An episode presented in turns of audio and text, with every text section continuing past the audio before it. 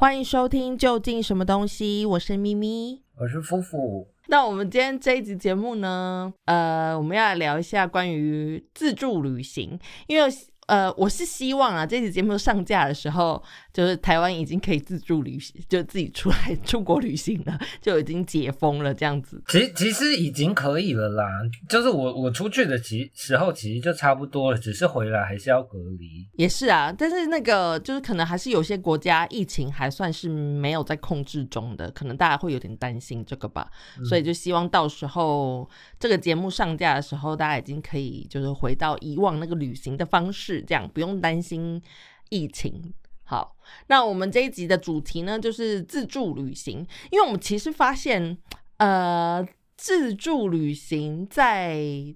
大部分的人耳里听起来好像还是一个有点困难的事情，是不是？我在做这一集节目的时候的那个在写 rundown 的时候，然后反正就让我看到一个呃，算是冷知识，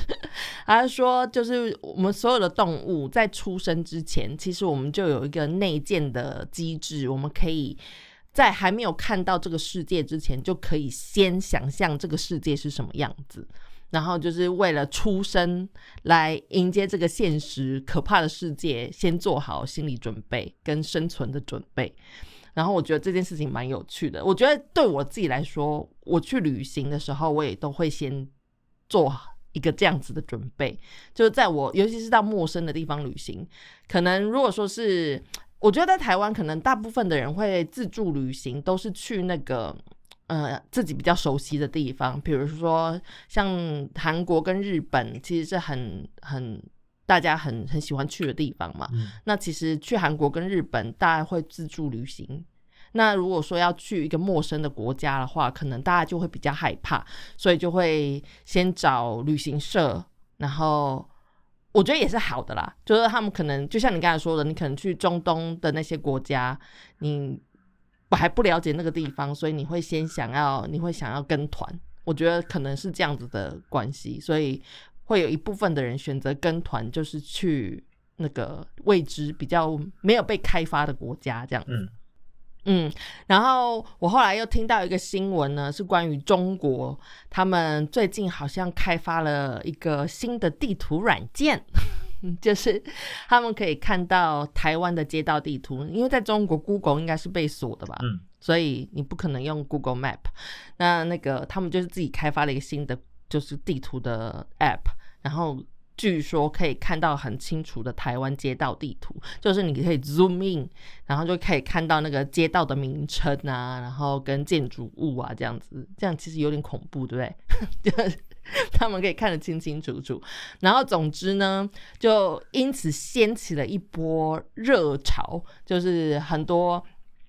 中国的网民们就开始搜台湾的地图，然后跟想知道台湾的样长，就街道长什么样子，然后他们就看到很多那个台湾的街道地名，就是用中国的呃城市啊，或者是那些呃。呃，远古时代的人民这样子，嗯，然后他们觉得这个非常有趣，他们就想说，是不是台湾人真的很想念祖国呢？当初是就变成了一个热搜。当初是这样，没有错。是当初是为了要反攻大陆，所以他们又把这些名字都都呃记录在街上，这样。呃，有一件事情我不知道你你知不知道？怎么？就是。呃，台北市的街名啊，嗯，就是它基本上是照着那个中国大陆那些省市的分配，然后分布的。哦，就这我真就譬如说辽宁，你说忠孝仁爱信义，不是不是，就譬如说辽宁街，它就是在台北市的东北方这样子。哦，对，竟然是的。哇哦，这样好感人哎！是的，这样他们真的很想念祖国哎。是的，不知道有没有中国的朋友在听我们的节目？没有，而是这样子没有错哎，他们很想念。而且我要说，就是那个，就是虽然现在的中国就是大家觉得是中共啦，然后但是那个如果就是中国真的由我们接手，我真的不觉得那个有可能会比较好。哦，你说由由中中华民国对对这个政权来接手。对对哦对，因为他们当初就是我觉得他们还是很地质的思想啊，他们来台湾的第一件事情就是盖中正纪念堂，哦，也是啦，对，就好像这几十年来也没有比较好转。没有，就是他们会觉得台湾是一个没有宫殿的地方，就没有那个那个历史的怎么讲正确性。对，就是还是很那个传统的地质概念这样子。所以一来要先盖皇 宫，呃，皇宫跟皇陵要先建好。真的。好的，所以欢迎那个中国的朋友们，如果说两岸再开放的话，欢迎来实地探访这些宫殿，好不好？不知道有没有人在听那边欧北宫？好的，然后呢，就是一样的感觉嘛，就是我刚才说的那个，在你未对未知的地方，你会有个好奇，嗯所以你会很想要先想尽办法先看看那个地方长什么样子。嗯就是你自己的话，你会不会这样做？因为你算是还蛮，呃，应该要说随性吗？嗯对不对？你算是蛮随性的，就是旅行方式。嗯但是你会做这些行前行前规划吗？我我以前基本上是完全不做的，嗯，，对，然后就是那个，就是嗯，对于陌生的城市，你要去陌生的地方，你也不会做任何功课。嗯，以前基本上完全不会。我以前嗯连订嗯那个住宿，我也不会看它在哪里。嗯嗯嗯对，嗯哼，就是呃，以前真的完全不看。然后是自从那个约旦之后，我现在功课会做的很仔细。哇，那你其实运气算很好哎，你这样自己旅行了十几年，直到约旦你才发生发生一些就是惨剧这样。不是因但为是在这之前，你没有做功课，都没有发生任何事情。呃，因为我就是一个，我是一个那个方向感奇佳无比的人。然后，可是嗯这件事对我来说不是一个好处，因为我喜欢，呃，我是一个很容易腻的人。然后我会喜欢旅行，嗯就是因为旅行可以带给我新鲜感。然后我喜欢那种走嗯在陌生街道的感觉。然后，但是我是那种我路只要走过一遍，我就会记得路的人。嗯，然后，所以嗯我的那个尽量不做功课，就是为了满足我那个走在陌生街道有有新鲜感。对对对对对，对啊，但是对于我来说，如果说对一个陌生的环境，比如说我没有办法掌握它的呃交通状况，就嗯比如说市中心的位置，然后交通设备，因为我去自助旅行，你就不会是开车嘛，对不对？嗯我说如果去国外的话啦，所以你交通的话一定要有，就是要有呃可以方便到达的地方，我才能去。嗯所以我会，我至少我会先把这个交通状况先查清楚，因为我曾经有几次就是没有好好做这件事情，然后我吃大亏。嗯就好比说，你看我们第一次在我们去澳洲，就是呃打工度假的时候，然后那时候我们也是就秉持这个什么功课都没有做，嗯 我们不是第一间 backpacker 是定在一个非常遥远的地方吗？嗯嗯然后像是这样，就是离车站非常远，然后说你要走走走走走很远才会到。虽然那个也有好处，就是你会更了解这个呃这个城市，因为你必须要走那么多路，但是有的时候也会造成蛮大的困扰的。比如说你已经舟车劳顿到那个地方，然后呃还要再去找那个住宿的地方，这样嗯就是会很累。所以，尤其是现在年纪大了，所以我都会先做好这个功课，就是不要让我自己走冤枉路，是这样子。那我觉得这跟方向感什么的也没有关系，就是只是不想要走冤枉路，不想要浪费时间，因为我觉得我的时间很短暂，我可以旅行的时间很短暂，所以我不想要浪费在无谓的事情上。可是，可是，我觉得这个就是我的嗯我的坚持哎、就像我哦我到现在的旅行方式，其实还是像我我们去澳洲那个时候差不多。像我那个时候订澳洲的那个 backpacker 啊，就是我嗯从头到尾的标准只是那个，我希望那里没有华人。哦，对 所以，所以你才定一个这么偏远的地方吗？还是你根本不知道它在很偏远的地方？我我不知道他在什么地方，但但是嗯就是那个地方看起来就是没有没有亚洲人就是包括他的哦 review 啊，什么都都没有亚洲人的评论这样子。但是那个是有目的性的啦，你才定的那件。可可是呃，我觉得就是这样，呃呃，怎么说？我觉得那个东西有连接，就是因为亚洲人贪方便，然后大家都会定在那个交通方便的地方。然后我觉得也是因为这样子，我们去到了就是算是比较 local 的地方，遇到比较就是我们那个时候遇见的那些朋友们，就是就他们也不是一般的那种 backpacker，不就是就是不是贪贪图方便、懒惰的 backpacker 们？对对对。哦，哦，是这么一说，倒是倒也是，就是他自他在这之前就已经先筛选了，所以你在那个 backpacker 遇到的人就会跟你差不多的人这样子。对啊，就譬如说，我就是一个喜欢走路的人嘛，然后但是嗯你定的越市中心，你就越容易遇遇到那个爱坐计程车的 backpacker 嘛，嗯，那那种人就不会对盘啊，是不是？没错没错，是这样没有错。嗯但是我就是会，我我还就是会担心啦，因为我我就会查那个，比如说这个，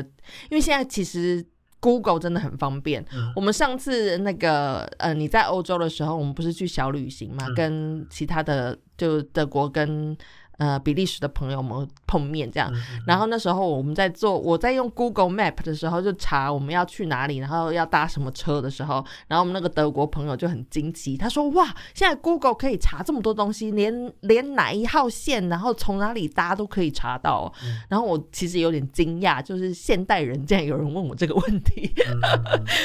就是现在的科技就是之发达，嗯嗯然后，但是我我我也知道说，Google Map 他们有很多那种，就是对欧洲人来说，他们有很多那种 privacy 的 thing 的 setting 的嗯。事情，他们其实不太开心。比如说，他们会拍到街道上，然后可能会拍到某些住户的家里面的样子。嗯然后对于欧洲人来说，那其实还蛮没有隐私的，这样，嗯所以也是一个问题。但是我觉得好就是好在它可以拍的这么清楚，嗯所以我在做行前功课的时候，那个对我真的非常有帮助。我就不会就是为了要去，比如说去森林里走那个森林小径，我就不会走到一条就是年久失修都消失了的那个路径，你知道？因为我可以先看。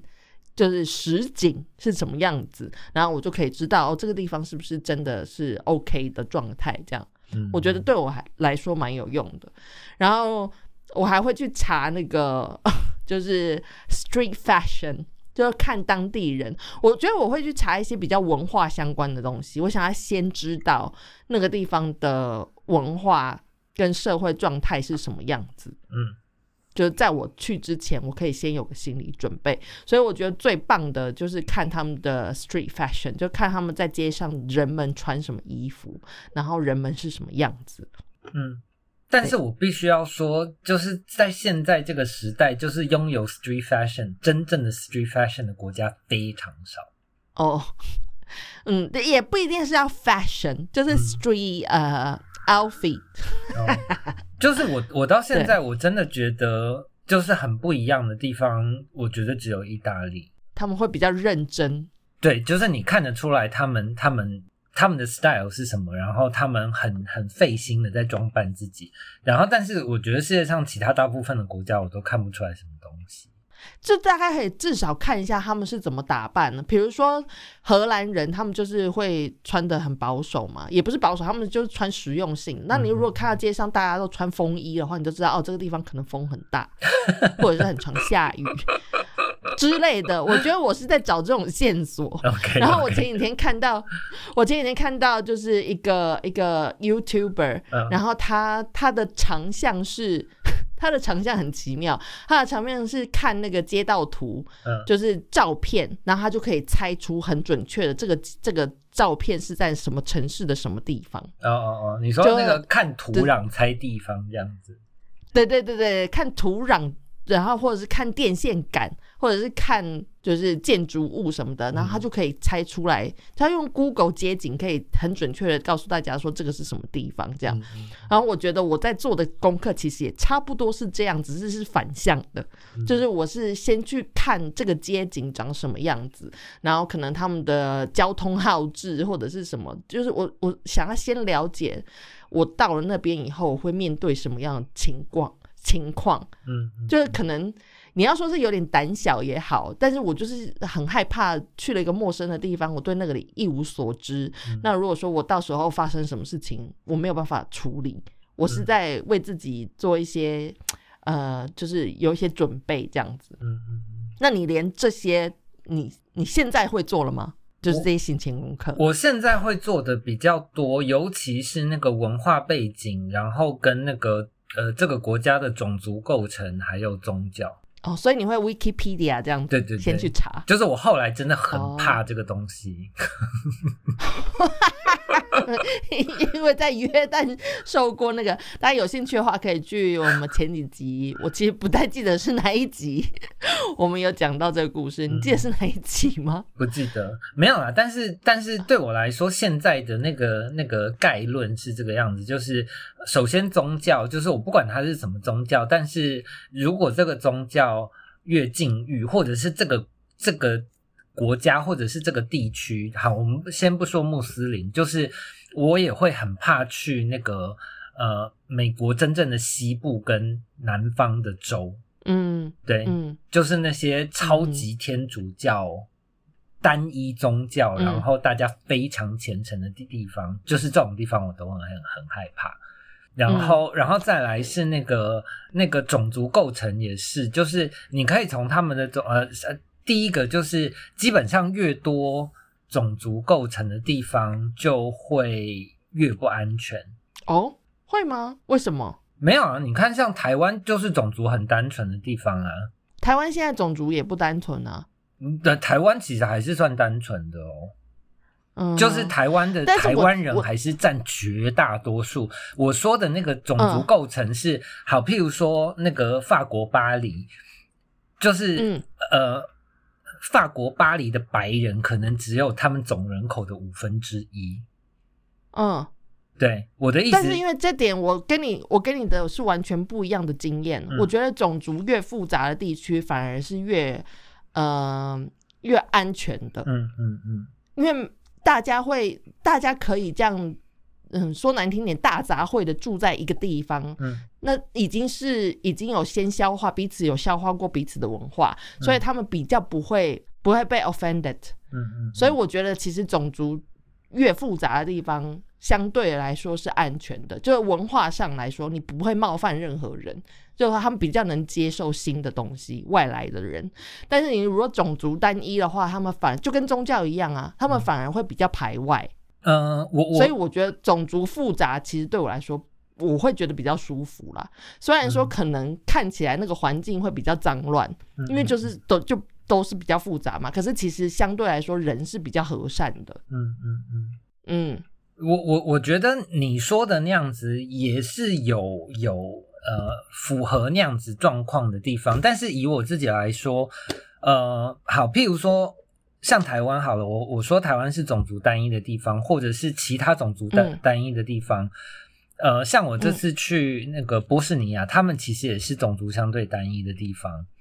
呃，像呃一般外国人去到这种地方，你你当然会觉得大家都在看你，嗯，然后可是我觉得就只是这样子，就是他们会好奇，然后呃，但是我觉得呃，因为。因为呃，就是这种种族单一的地方，怎么说？就是他们跟其他的种族或者是外来的人就没有太多的接触，然后所以我觉得反而因为那个距离会构筑出一个比较安全的区域。然后，但是我所谓那些种族复杂的地方，就是呃，他会有他们的恩怨跟冲突，嗯，然后有时候你会不了解那个恩怨跟冲突，但是你不会。involved，因为你是外国人呢。呃，我我我我觉我觉得还是会哦，像那个那个呃，在耶路撒冷，就是他他们就是有什么呃穆斯林区啊，然后犹太区啊，嗯哼，就是他们当然普遍来讲很观光，可是譬如说你今天拿着你是一个观光客，然后你拿着一个犹太教的圣器，譬如说五芒星什么的，然后你只是就是不小心走过那个穆斯林的那个 quarter，哎。这是因为他他们是单一的文化，所以才会这样排外啊。因为你走，你拿着穆斯林的，但是穆斯林那一区的文化，然后你拿着去去呃什么犹太教的那个那一区，他们也是只有单一的文化，所以当然就会排斥啊。可是如果就是混杂的，比如说像伦敦的某某一些区，比如说呃就是南区，我记得好像是在南区嘛，就是很多。呃，各种种族的人住在那边，就虽然说环境感觉很复杂，但是大家反而大家都对你很客气、很友善。然后他们自己文化之间的战争，那是他们自己的事。嗯嗯嗯。所以我其实是觉得，相对来说，文化越复杂的，其实反而嗯比较舒服。其实台湾也是一个文化非常复杂的地方嘛，所以我觉得可以理解，就是比较。我会觉得比较舒服啦。我所谓的那个种族复杂，像我觉得，我觉得巴黎是一个很不安全的地方，就是因为，呃，你的种族势必会影响到大家的社会阶级跟大家的收入。嗯，就譬如说，呃，其实今天在法国，对，所以其实我。嗯，我觉得好像应该是说，如果说你去一个种族复杂的地方，就是文化复杂的地方，我觉得你真的应该要先做好一点点行前功课，你至少要知道这个地方是复杂的。嗯，所以你再到那个地方的时候，你可以习，就是先有一个心理准备。嗯，但是我觉得你只要有这个心理准备，你到了那个复杂的地方，你就像比如举举例来讲，你刚才说法国，嗯，巴黎。巴黎它种族复杂，是因为它有很多，就像你刚才说的，有一些可能，呃，虽然说一直在说社会是平等的，但是当然没有，种族在欧洲也是很严重的问题。那可能他们像吉普赛人啊，或者是呃哪里外来的，呃，不是法国本地人的人，他们来到这个国家。来生活就等于是外劳这样子，他们就会比较他们的社会阶级就会比较低，然后可能会比较穷，所以他们就会有一些呃，就是诈骗的人会出现在街头。你说的是这种这种东西嘛？但是如果说你如果先做好了一些行前功课，你大概了解这个这个地方的文化就是这样，那你在去之前，你就会先做好心理准备，你会好好照顾自己的东西，不会随便的被人家骗，或者是。就是被被偷被抢这样子，你就会其实那个当地人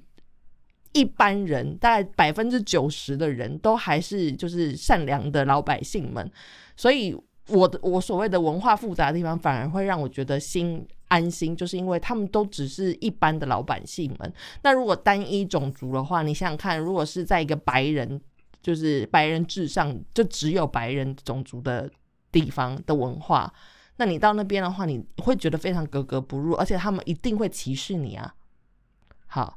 对我们怎么会讲到这个？没关系，先先先那个不再争辩那个那个种族这个东西。好那个我我我要我要另外讲，你刚刚提到一个什么啊？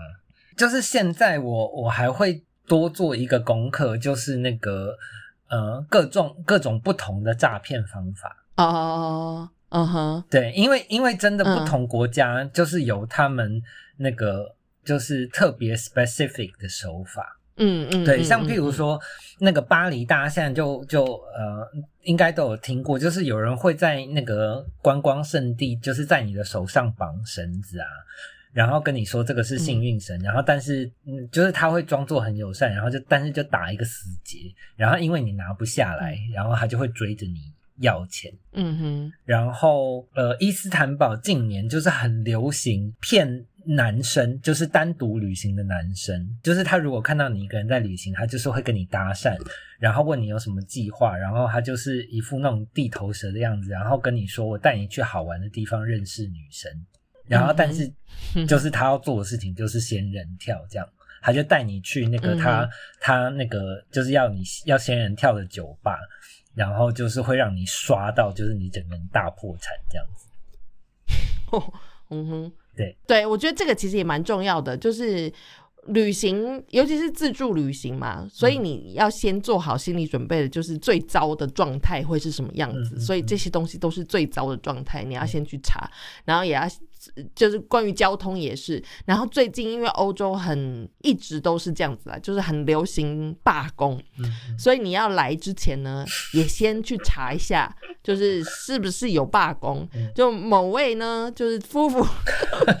在之前来的时候呢，他就是没有先做好这个功课，嗯所以呢，他就是遇到了大罢工，整个人卡在机场，不知道卡多久呢，嗯，是不是？这这个我要认，就是那个我去我去伦敦，然后那个罢工我自己没有查好，这真的是我的错。然后但是嗯。就是有时候这种东西就是呃，好，譬如说在法国，因为法国他们每一天都有事情可以罢工，就是不同的嗯单位，就是如果是法国的话，就是那个多到你已经可以不用查了，因为 就是没有你，但你当然就查你自己需要用到的东西啊，比如说火车，你就查火车有没有在罢工嘛。嗯那如果是航空，你就查航空有没有在罢工嘛。是是或者是超我我我的意思是，啊就是那个在其他国家是 OK 的，但是那个法国就是真的太 random，、就是他们真的太爱抗争跟罢工，就是你查了也突然。突发性的突发性的罢工，对对对，OK，对，但是就是其实这些东西你都是可以先做好准备，因为他们其实要罢工，他们也不是就是这么嗯嗯嗯 random 的，嗯他就是会先给你一个告示，就是他们要罢工，所以我。就是奉劝，如果说你要做自助旅行的人，你真的要把这些先资料先查好，不然的话，你真的会浪费很多没必要的时间跟钱。嗯就是你想你真正想看的东西，可能都看不到。嗯，好，那我们现在再来说自自助旅行，你觉得什么是嗯、好的一个旅行方式？就是你你旅行你想要看到的是什么东西？可能有些人的目的是，比如说去日本就是去吃，或者是去。买那个药妆店之类的，但是我们的自助旅行，呃，都有一个目的嘛，就是嗯你去一个地方都一定会有一个目的，你想要得到什么东西嘛。所以你你的话，以一个大概来说，你通常去自助旅行，你会想要看到什么东西？就就最主要的还是文化啦，就是其他完全不会因为地点而改变的，就还是那个当地的文化。那你会怎么去得到那个文化？呃，我会想办法，就是呃，尽量可以认识到当地人，然后可以跟当地人就是有一个深入的聊天。然后这种东西最容易怎么认识当地人？这我觉得很难呢、好，嗯我我先讲那个那个怎么说 formal 一点的好了，最容易的嗯其实就是 Airbnb。嗯嗯嗯，对，然后还有 Couch Surfing，然后呃，像那个 Airbnb 跟 Couch Surfing 现在好像都有推出那个那个那个导游的功能，嗯就是他们可以不用 offer 你床位或者是什么，他只是提供他的导游跟你出来喝咖啡。对对对对对，通常我今天到一个好，譬如说像我之前去波士尼亚，我觉得它是一个比较冷门的地方，然后我会希望我可以尽量住到就完全真的是当地的传统建筑。Airbnb 要不要来跟我们做夜配？因为我其实是一个非常爱用 Airbnb 的人，嗯嗯嗯所以我其实我我都会在上面搜寻。你既可以搜寻，就是 filter，嗯，就是你想要找什么样的房子嘛。嗯那它会有那种传统建筑啊，或者是什么 unique 之类的，你可以筛选。所以其实你想要住到这种地方，Airbnb 很好找，比嗯其他地方，比 Booking.com 或者是是啊，什么，是是，就是这种容易筛选到你想要住的东西，嗯这样，然后也。如果说你真的要认识当地人的话，那你就选择那个呃，可以是跟主人住在同一间屋子里面的，嗯。或者是你还可以选，就是呃，主人会必须要面交给你他的钥匙跟、嗯。跟呃给你一些资讯这样子的，因为其实现在 Airbnb 有很多是自助 check in，所以你根本就遇不到人。嗯，那如果说你想要遇到人的话，你就不要选那种，这些都是可以筛选的。好嗯嗯，叶配那个 麻烦了，然后然后其他的方式呢？你还有其他的方式可以哦，认识当地人吗？其他的方式就是 dating app。哦哦，是的，其实真的耶，嗯，哦，真的，而且尤其是自己一个人去旅行的时候，哇哦，是的，艳遇艳遇自己找不是很好吗？何必在那边等人搭讪？没有没有，而且而且我我觉得我后来其实用那个 dating app 真的用到一种那个很 innocent 的境界，嗯，在上面问旅游资讯吗？没有没有，就是就是真的交到很多单纯只是朋友的人，哦，对，就譬如说但是我，觉得现在、嗯现在 dating app 好像真的功能是这样子哎，嗯嗯嗯，就是交朋友嘛，大家就交朋友，不一定是 dating。是啊是啊是啊，所以我觉得大家也可以就是。嗯嗯，就是你就把那个 dating app 就想成是 Airbnb、Booking.com 就好了。搞不好还可以住在人家家，这样是吗？对啊，对啊，对啊，因为像呃，哦像我去呃瑞士的时候，嗯就是因为瑞士是一个就是超级贵的地方嘛，嗯嗯，对，然后然后所以我就不会想要像一般那样子乱尝试，就是那个你你今天去这家餐厅，然后那个反正那个。不好吃你就忍了，就是在瑞士没有什么忍了这件事情，就是你那一餐难吃，就是那个会很贵很贵，然后你真的会很不爽。嗯所以我那一次就是呃，我就是开我的 dating app，然后就有一个会讲中文的人，因为他就是看到我的头像，就是在方圆百里之内，就是他看到一个说中文的，他就很开心，因为他他是会说中文的，然后他很想要练习中文。哦哦呵，我们其实完全不是对方的菜，然后但是我们就立马约出来，然后一起去吃了那个那个 fondue，就是 cheese 锅，然后我们就是哦对啊，就是整趟就是非常 innocent 的，就是朋友聊天，然后一起吃饭，然后免费的伴游服务。哦，不要说这样多难听，就是交到一个朋友，是的，说免费的伴游，没有那个免费的伴游是一个广告词，就是我相信有人啊会喜欢这样子的说法。嗯、d a t i n g app 这个还蛮聪明的欸，嗯就是真的，因为我现在我已经死会了很久了，我已经忘记这是什么感觉了。嗯 但是应该死会的人也还是可以用的。如果说是用这种 innocent 的方式，就大家交个朋友嘛，喝喝喝喝咖啡什么的，也是还不错的、啊。真的，而且我觉得我后来年纪大了，就是那个以前年轻的时候会觉得那个你可以遇到就是真正的朋友，就是真的这种 innocent 的用法就是很了不起。可是我觉得现在老了，就是那个就是这种也没有办法不 innocent。对，就是这种 innocent 反而就会觉得比较自然。其实现在 想要不 innocent 都觉得 有一点难度，好累，好逼哦，多老啊！那还有别的吗？我是说关于文化上面的，你怎么去？就除了这样去认识当地人之外，你还会去去逛哪些地哦方？就你出国必逛的呃呃，传统市场当然有，然后但是另外一个，我觉得这个呃很多人会知道，但是呃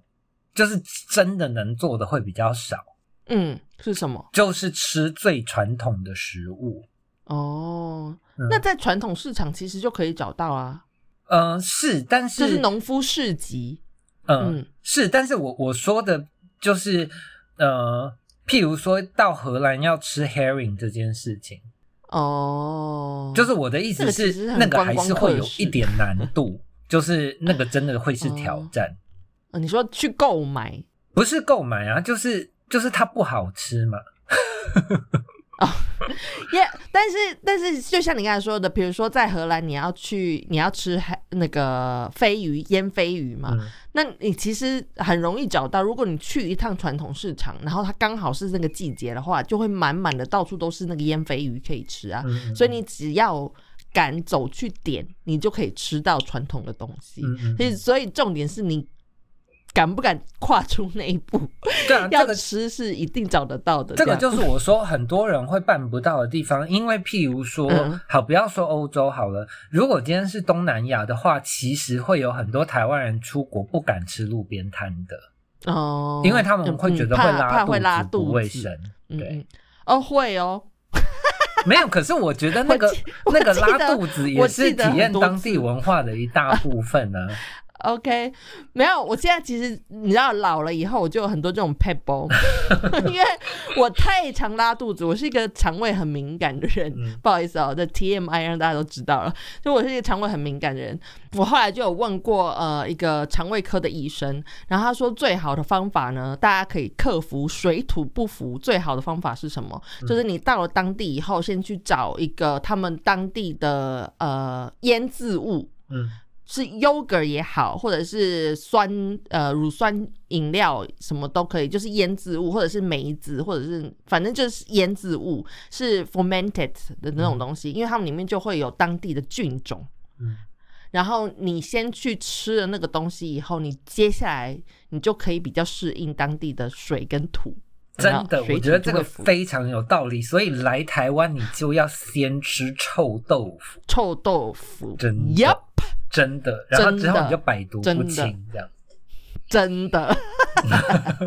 没有错，就是这样，就是这个道理。反正你到了当地以后，是先接收一下他们的菌种，让你的身体适应了以后，你接下来吃什么都没有问题。嗯嗯嗯，就是这种感觉。嗯，或者是你就是拉个几天，然后你之后就会没有问题了，就会百毒不侵。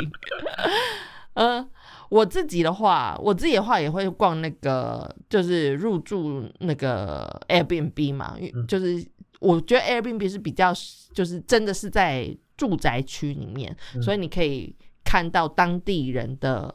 住住家环境是什么样子的，然后里面会有什么设备，我觉得这个也是我了解这个当地文化的一个重点。比如说像我在芬兰的时候，我就看到很有趣的设备，就是他们那个。呃，他们的洗手槽是洗碗槽上面有一个置物的架子，就是在橱柜里面，但是那个橱柜是呃怎么讲是镂空的，所以你可以洗完碗以后立刻就把那个盘子碗盘全部都架在上面晾干。就他们每一家每一户都这个，然后每一家每一户都有桑拿，就不管房子多小，他们都有桑拿。然后像是这种，然后日本的话，就是他们每一家每一户里面也是不管多小，都一定有浴缸，因为他们呃非常热衷泡澡，而且日本人泡澡是那个全家人泡一锅汤这样，没有换水的。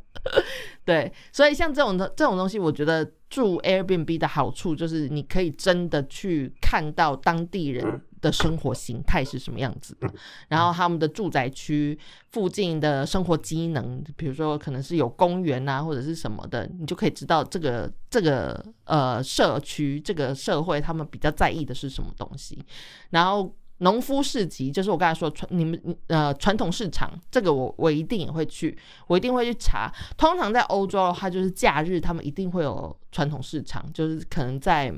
小社区里面都会有一个这样子。然后这种的话，我一定会去看，就是看他们当地的农产品是什么，然后当地人的食物，就他们可能道地的小吃是什么，那些东西你都可以在传统市场找到。然后一般的话，我一定也会去看的是超市，就是你在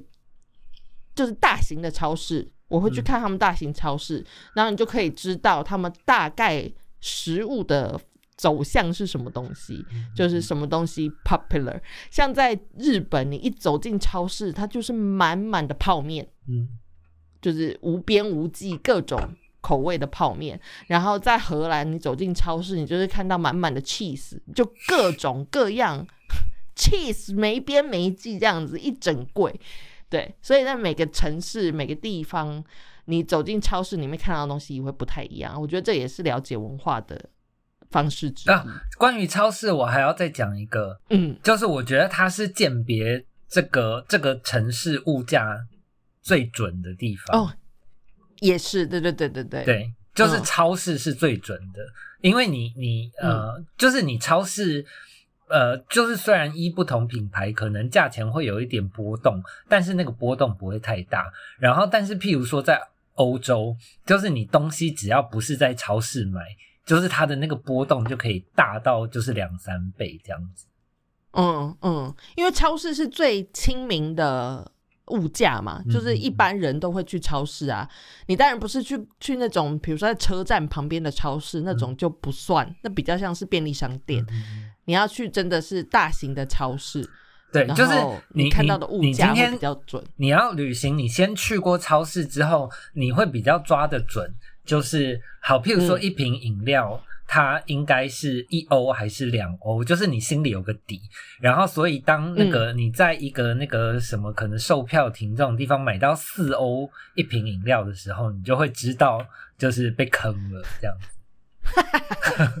是有经验的，对对对对对，是的，就是先去超大型的超市看了以后，你就会知道你平常都被坑，就被坑了很久这样。对，啊、那我觉得其实博物馆这些有些人喜欢，有些人不喜欢，但是我觉得这就是呃，如果说你想要快速的了解一一个当。一个当地的历史或者是文化的话，你就去那个博物馆看，比如说像是伦敦的伦敦博物馆啊，然后或者是呃，大英我们这次去伦敦哦，大英博物物馆，就是那个是历史的博物馆的那一个是大英博物馆吗？馆，嗯、呃，那个是什么啊？就是伦敦博物馆啊，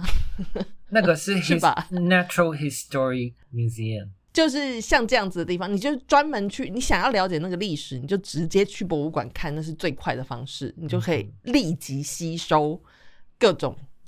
关于他们这个地区的历史。这样，然后我们这次去呃德国，然后我也是。其实我们没有做特别的准备，但是我就想说，我想要去看一下，就是这个，因为艺术在那个地方很发达，所以我就去看了一间美术馆，然后刚好看到这间美术馆是他们是介绍了从以前就是在十七、十、十五、十六世纪的那个呃欧洲的美术发展史到现在，所以你看完了以后，你整个就会了解所有的，就是他们这个地方为什么会这么有艺术气息，就是整个历史、美术、艺术都看完了，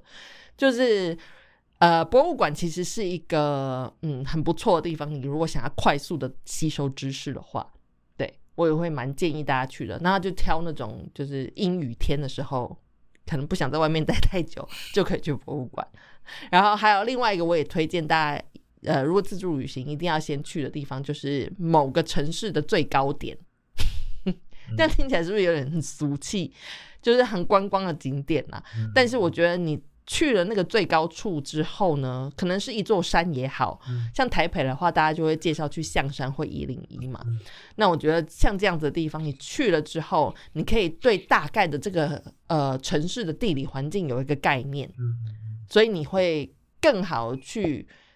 呃计划你可能之后要要去哪里，嗯，这样这样合理吧？对不对？就是比较容易掌握这个城市的方位，然后跟那个对构成。对对对，以以我这种就是路痴为路痴，为路痴而围已，好不好？嘞，围路痴。我觉得这对我来说非常有用，就我会先去那个制高点上面看这个城市大概长什么样子，然后看他们的街道长什么样子，大概了解我现在的方位在哪，然后河在哪之类的，山在哪，这样。我觉得对于我来说，我之后会比较好辨认方位，嗯。就不然的话，那个就算看着地图，我也不知道我自己在哪。还有广场，广场在欧洲的话，你如果找到广场，它通常都是市中心，所以如果你找到广场，你就是找到最繁华的街道这样子。那教堂跟庙宇，我觉得也是了解当地文化的一个呃，就像你刚才说的，比如说这个地方如果说有很多呃只有单一的信仰的话，那你当然看到那些宗教的殿堂就会都是一样的嘛。可是如果这个地方的文化很多元的话，你就会看到各种不一样的宗教殿堂，可能有教堂，可能有庙，然后可能有印度的那种印度教的呃教堂或者是什么之类的。我觉得也是蛮有趣的。我都如果可以进去，我通常都会进去看一看。嗯嗯，这是我的自助旅行的套件。所以你除了刚才你讲的那些，你还有别的你一定会去的吗？呃，好，有有一个这个有一点那个，就是跟大家讲讲，大家可以不用学是什么？你要呃教坏人家？gay sauna，你真的都很偏门哎、没有没有用 dating app 交朋友，然后又去桑拿。没有这个这个我觉得其实也很有趣。其实呃，在现代的社会，就是大部分的城市其实都会有 gay sauna，然后你可以从 gay sauna 看到这个地方对性的态度是怎么样。就譬如说，但是如果你不是同志，你可以进去吗？没有啊，那一定也会有，就是你会有正常的 sauna 可以去吗？然后你到那种地方，就是大家都已经要坦诚相见了，我不相信你找不到人说话。哦，对啊，哎，其实是啊，因为在芬兰，其实这个桑拿就是一个社交的场合，对啊，但是他们又是很神圣的社交场合，就你不能就是呃，就是看人家身体啊，或者是很吵闹这样子。嗯，对对对。嗯，但是是是这样没错。那个日本的桑拿也是社交场合啊。对啊，对啊。好，所以这个这个也蛮推荐大家可以去试试看。如果你想要跟陌生人坦诚相见的话，就是或者是有更深入的接触。不要教坏小朋友。我们这一集节目是就是十八岁以下也可以听的哦。文化交流，文化交流，呃，文化交流，深入的文化交流。OK，所以这个对啊，就是浴池啦，就是大家可以去浴池里面 看看能不能交到一些比较坦诚相见的朋友们。这样，嗯，那我我在做，我也会想要做这一集主题呢，是因为我前一阵看的那个综艺节目，就是那个韩综，然后里面有一段呢。就是呃，这个韩综叫做那个什么地地球娱乐室，就好像是这样翻的，台湾是这样翻的。然后它名音就是四个小女生，年轻世代。那这个主题呢，反正他们就会去一个陌生的城市去旅行，然后那个呃制作单位呢就把他们丢包在路上，然后他们要自己找路回来。嗯，然后同样的。戏码呢，在呃很久以前，这个同一个制作人他做的老就就比较以前的节目，然后是跟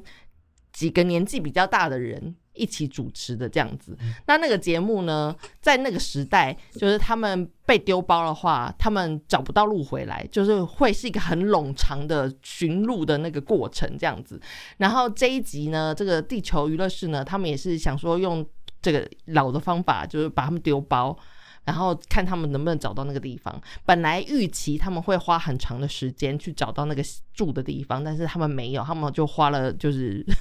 很快。因为现在的年轻人都很会用手机，他们可以手机，比如说语音搜寻啊，以图搜图啊，然后或者是照片。你现在 Google，你只要照片，就可以做那个文字翻译了。然后。或者是地图，你要搜寻捷径什么的也都很快，你只要有网络，你什么都可以找得到。那现在年轻人就是很会做这些事情，所以我其实我也算是一个科技控，所以我现在其实去旅行我也都会用，就是很方便，就是用这些电子产品们，然后就可以很快找到东西。像我这一次去德国，因为我跟我现在两个人都不会讲。德文，所以我们点餐什么的，我们都用 Google 的那个照片文字翻译。你只要用手机照那个文字，不管是什么样手写字也好，他们都可以直接翻译成你看得懂的文字哦。我觉得这个还蛮神奇的，Google 的 AI Google 要跟我夜配吗？甚至清楚到那个 Google 地图，甚至清楚到商场里面的那个商店地图都有。就是你只要点进去那个商场，它还可以分楼层，你可以知道哪一层是有卖什么东西，就已经精准到这种程度了，所以我觉得还蛮神奇的。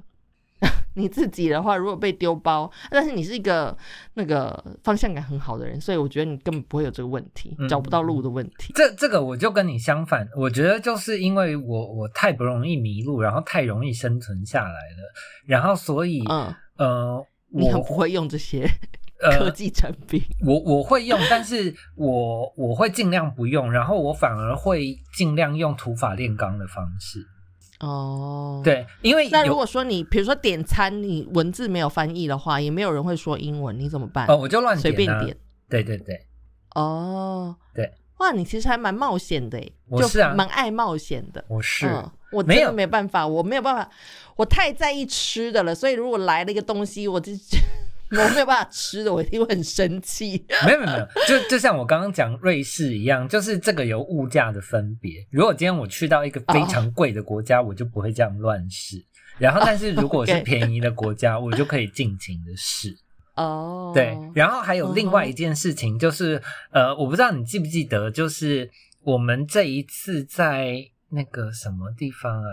在比利时，嗯，然后那个就是那个问路大壮比，比利时的朋友要搭那个电车，然后他不管怎么问，那个所有人说的都是另外一个方向。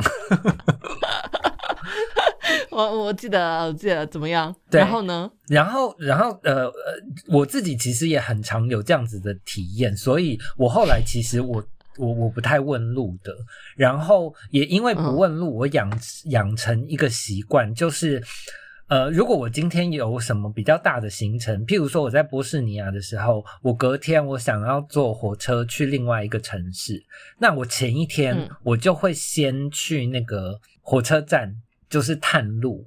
嗯，对，然后包括、哦包括呃，就是呃当地的大众运输啊，不管是电车啊、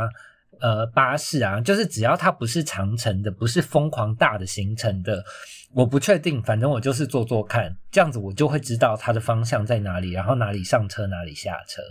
哦，哇，对，你真的很能冒险呢。是的我，真的没有办法，像这种我一定都是先就是 Google 先搜寻好，我会先去现场看，真的会发生那种就是路人乱暴露这种事情。所以我也不会问路啊，因为就是像你刚才说的，路人就是会乱报，所以我很相信 Google 地图。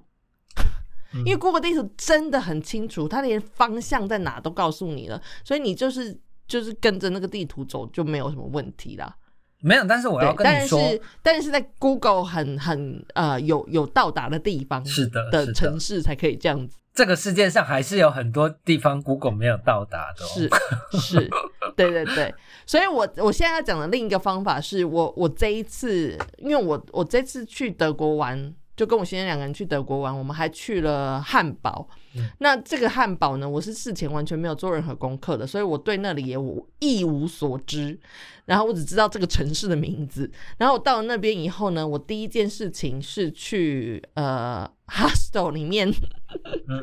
去问旅游资讯，然后跟拿地图。我其实只是要一个粗略的印象，就是我先问他们旅游资讯，看他们介绍给我什么，我就大概可以有个方向说，哦，这个地方大家是想来这里看什么这样。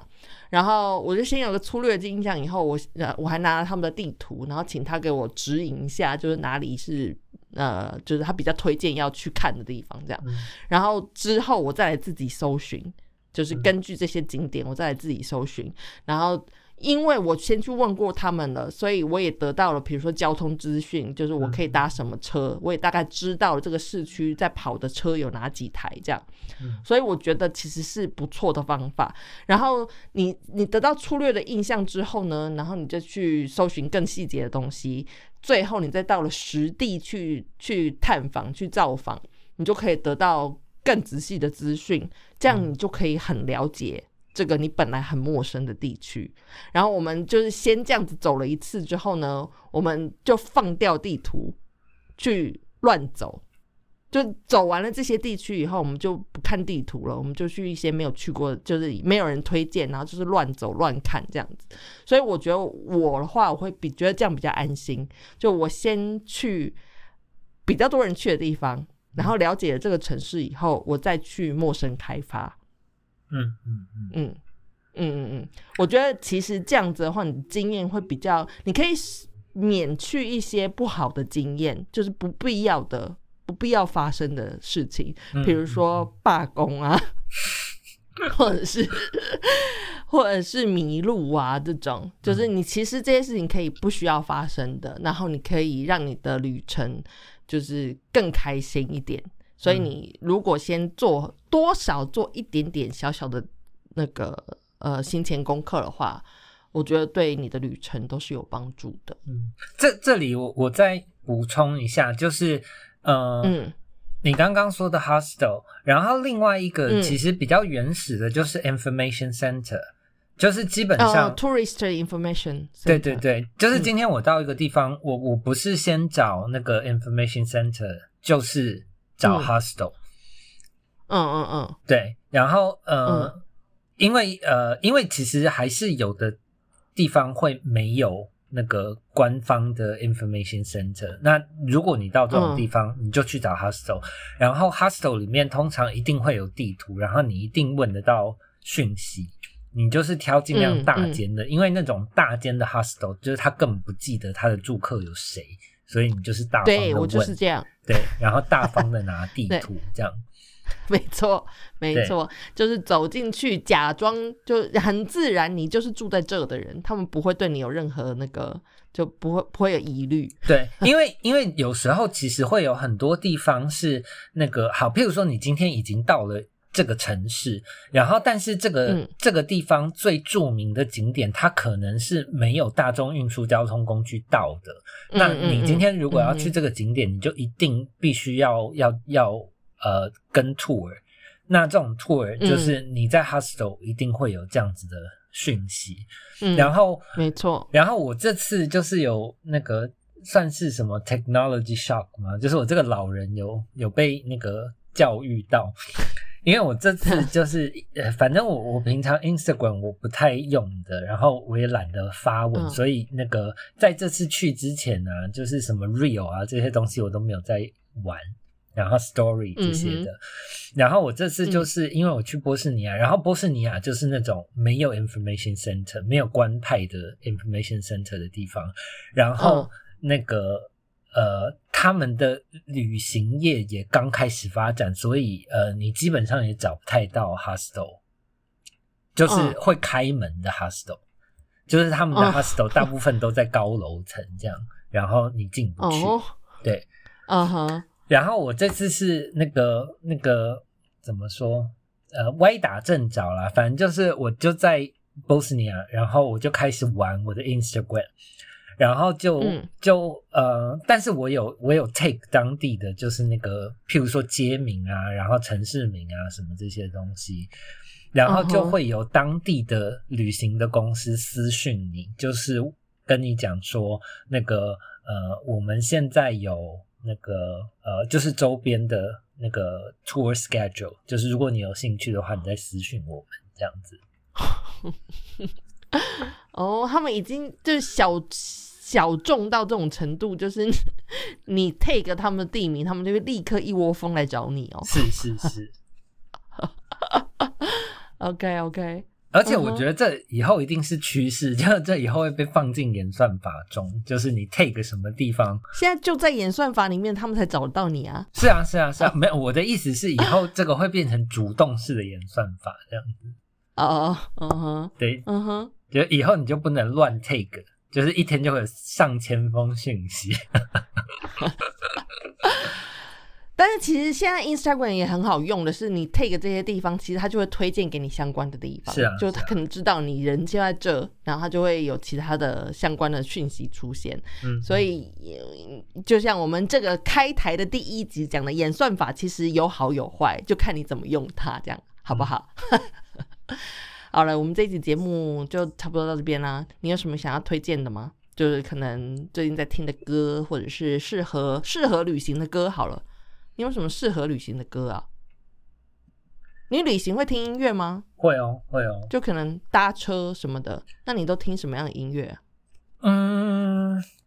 我旅行我就会挑适合这个地方或者是跟这个地方相关的，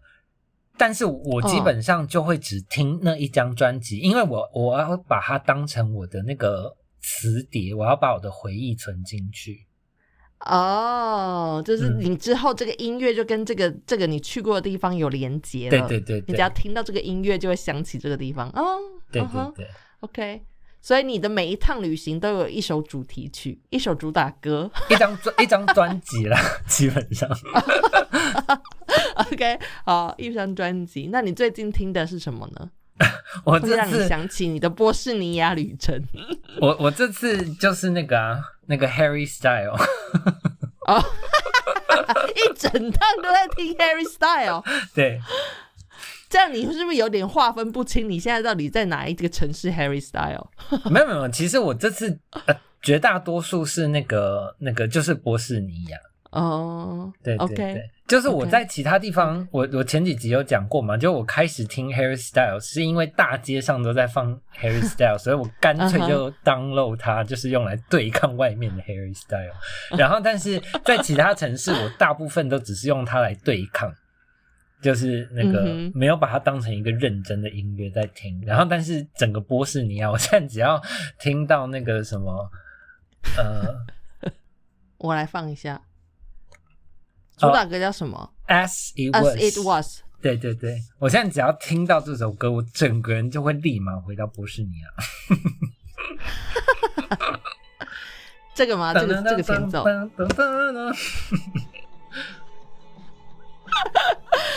好的，大家也可以去听听看这位哈利 Style，我把中文翻成什么？你可以去听一下他的这个专辑。其实他他他他专辑应该是还不错听啦，就是是非常主流的，很流行，呃流很流行音乐。对对对，你刚刚讲到那个呃，就是听音乐跟那个旅行的地方有连接这件事情，就让我想到，我本来没有想到要推什么歌，现在就让我想到我要推那个嗯，他们叫什么？团名叫什么我都忘了。哎，老人、中老年人的 podcast 节目，就会有很多这种很真实的顿呆。我要推荐的是 Blur。Blur 的专辑 太哦天哪，好可怕！那个真的顿得的很夸张哎。我要推荐是因为这个，每次我只要听到他们这张专辑，我就会想到我以前在澳洲那个在达尔文没日没夜的一直走一直走的日子，然后就是那个燥热的那个感觉。然后这张专辑呢，里面这首歌呢就是有《Song Two》。我觉得大家应该对这首歌蛮有印象的啦。反正就是大家可以去找一下 Blur 这个乐团，他们是英国的呃九零年代的很流行的乐团这样。然后那个《松兔》这首歌就是第二首第二首歌《松兔》这首歌可以去查一下。好，那我们今天节目就到这边结束了，我们下礼拜可能会再见喽，拜拜。拜拜。我讲完了。